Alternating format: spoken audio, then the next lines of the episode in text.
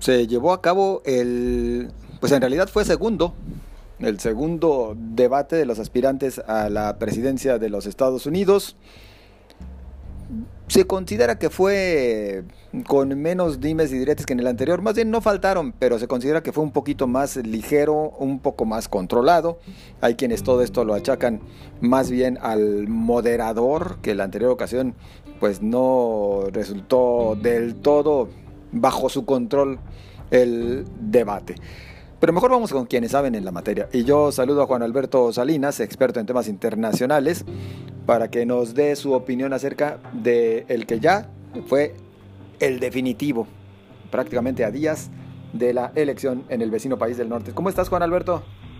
Muy buenas noches, estimado José Ángel. Un saludo a ti y a todo el amable auditorio. Pues, ¿qué te pareció este debate que también se pudo presenciar la noche del jueves?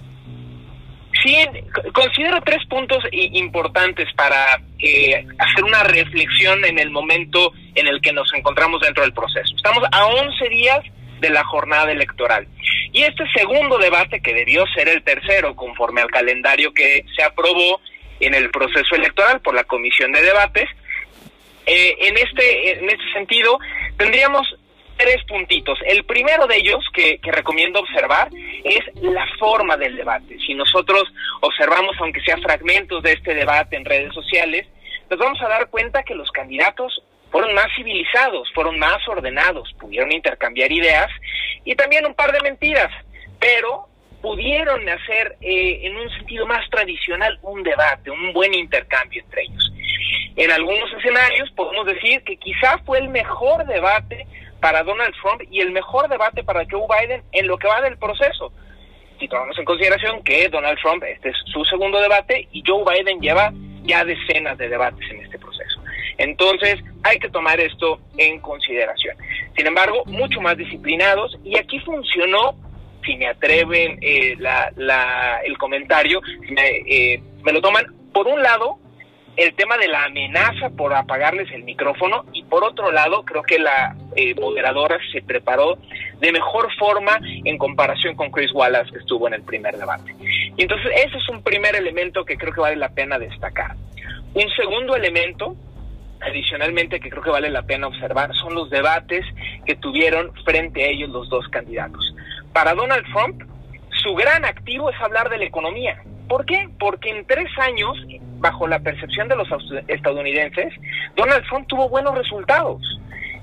Una y otra vez hace referencia que las cuentas de ahorro, las cuentas de retiro tuvieron incrementos importantes para todas aquellas personas que piensan retirarse en los próximos años. Pero, por supuesto, la pandemia cambió el juego. Entonces, en estos momentos hay un reto ahí importante. Donald Trump tiene que dar un mensaje claro de qué serían otros cuatro años de una administración con el control de los republicanos. En ese sentido, en este debate lo que pudimos observar es que hacía referencia más bien a todo lo que Joe Biden haría, es decir, incrementar impuestos en su narrativa, es decir, apostar por un nuevo programa de combate al cambio climático con ciertas apuestas que él considera críticas, notablemente, por ejemplo, eliminar subsidios a ciertas energías no renovables. Entonces, ese fue su mensaje. Y la verdad es que para todos los efectos prácticos no se supo nada nuevo en el debate de ellas. En cambio, para Joe Biden, hizo referencia en donde sí pegó un par de golpes que fueron oportunos. En una primera instancia, por supuesto, hablando de lo que es la respuesta a la pandemia. En una segunda parte importante también en materia de política exterior, aunque fue un, un fragmento muy pequeño del debate, pero fue un elemento importante el hacer referencia a una política de cooperación en torno a la contención de China, de apoyarse en aliados para contener a la Federación Rusa y, por supuesto, después de reportes que se hicieron públicos esta semana, de contener las campañas de desinformación que provienen de la República Islámica de Irán y, por otro lado, de la Federación Rusa. Entonces, Joe Biden aprovechó dar un par de golpes, sobre todo con la pandemia. Y ellos saben, su campaña sabe que en la medida que regresan y pivotean a la pandemia, para ellos es un activo. ¿Por qué? Porque Joe Biden en sí mismo es un mensaje, es un mensaje de templanza frente a una crisis, es un mensaje de escuchar, de empatía y tomar en cuenta que no solo sobre las personas, sino de adoptar políticas más sensibles, escuchar los datos. Y ese es un elemento realmente importante que está haciendo que más de un elector tome una decisión frente a su boleta. Entonces hay que tomar en cuenta esos dos primeros puntos y un tercer elemento que considero yo relevante es las tendencias, en qué momento se encuentra cada campaña y quién necesita más de un cambio en el debate. Por supuesto, si hoy observamos el promedio de las encuestas nacionales, nos dicen que entre los dos candidatos hay aproximadamente nueve puntos en la mayoría de las proyecciones, nueve puntos de diferencia a once días de la jornada electoral. Entonces, ¿quién necesitaba cambiar? Necesitaba Donald Trump. Pasó algo en el debate de ayer que cambie la percepción de los electores estadounidenses. Aquellos que no han votado hasta el momento aún pueden cambiar y decidir participar de manera notable el 3 de noviembre. Y la respuesta es, definitivamente no se percibe ningún suceso que haga este cambio radical en los electores. Lo conoceremos más adelante en la percepción, pero en estos momentos todo parece indicar que no hay un gran detonador en este proceso electoral y que la diferencia se va a mantener. Hoy pues Donald Trump está haciendo campaña en Florida, y eh, Joe Biden continuará haciendo campaña. Hace ratito dio un mensaje en Delaware, pero tiene eventos, sobre todo en el corredor industrial, que sabe serían los tres estados que inicialmente le darían el brinco a los 270 votos del colegio electoral. Juan Alberto, sin embargo, a ver, el promedio de 10 puntos porcentuales que lleva de diferencia en las, en las preferencias electorales Joe Biden, ¿sí le puede garantizar el triunfo? Porque vimos eh, en el anterior proceso en el que ganó Donald Trump sobre Hillary Clinton no tenía ventaja. Y al final, en la votación directa de los ciudadanos, ganó Hillary Clinton. Pero ya cuando se llega al colegio electoral, pues ahí eh, es donde lo obtiene Donald Trump. ¿No se puede repetir la historia? Por supuesto que podría repetirse y hay que tomar en, consideración un escenario en el 2016 en donde eh, se señala que las encuestas se equivocaron, había una referencia en que la diferencia entre Hillary Clinton y Donald Trump sería aproximadamente de tres puntos porcentuales. Y de hecho, realmente los resultados fueron muy cercanos a esos tres puntos porcentuales. ¿Cuál es el tema en Estados Unidos?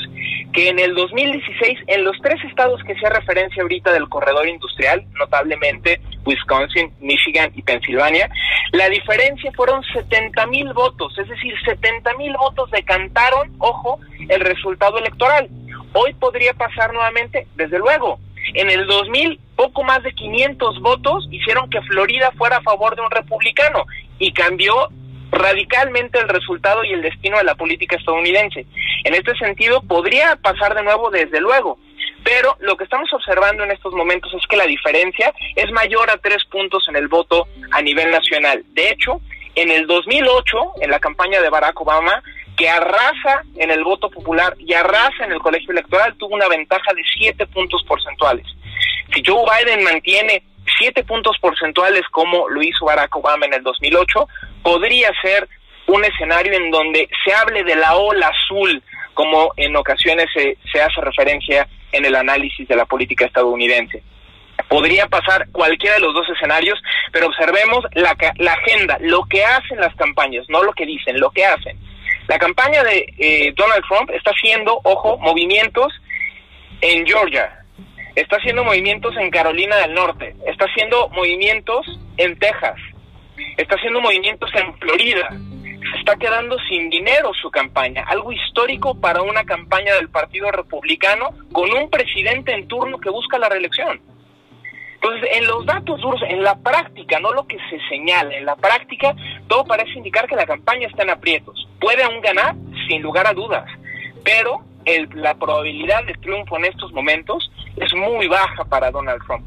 Con base en, los datos que tuvimos del 2016 y con base en los datos que hoy tenemos, todo parece indicar que Joe Biden puede continuar en un camino directo a los 270 votos del colegio electoral. Ya en el Senado y en los congresos sería otro tema a nivel local. Pues vaya, se torna interesante y digno de ponerle atención especial. Juan Alberto, yo te agradezco, te agradezco la participación y si me lo permites, emplazados, porque esto no se acaba hasta que se acaba. Por supuesto, estamos en comunicación, cualquier cosa aquí al pendiente.